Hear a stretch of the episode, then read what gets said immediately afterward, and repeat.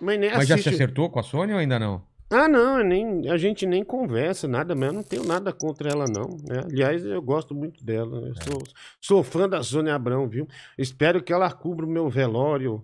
Que eu vou morrer primeiro, eu tenho certeza absoluta. A Sônia vai estar com 80 anos fazendo programa de televisão. Eu não vou estar aqui. Eu já tô no lucro. É, é uma Ah, internação. você acha que você vai morrer? ou, ou não, né? Ou se eu não morri até agora, é porque realmente eu tenho que ficar por aí. Tinha aquele bolão dos comediantes, né? Eu tava em primeiro, Sabia né? disso, Mandíbula? É. Tinha um bolão que a gente falava quais eram os comediantes que iam morrer primeiro. É. O Diguinho tava sempre no topo lá. Depois que o Márcio Ribeiro morreu, É. eu assumi o topo. Exatamente, era o Márcio Ribeiro, que ele tava bem mal agora.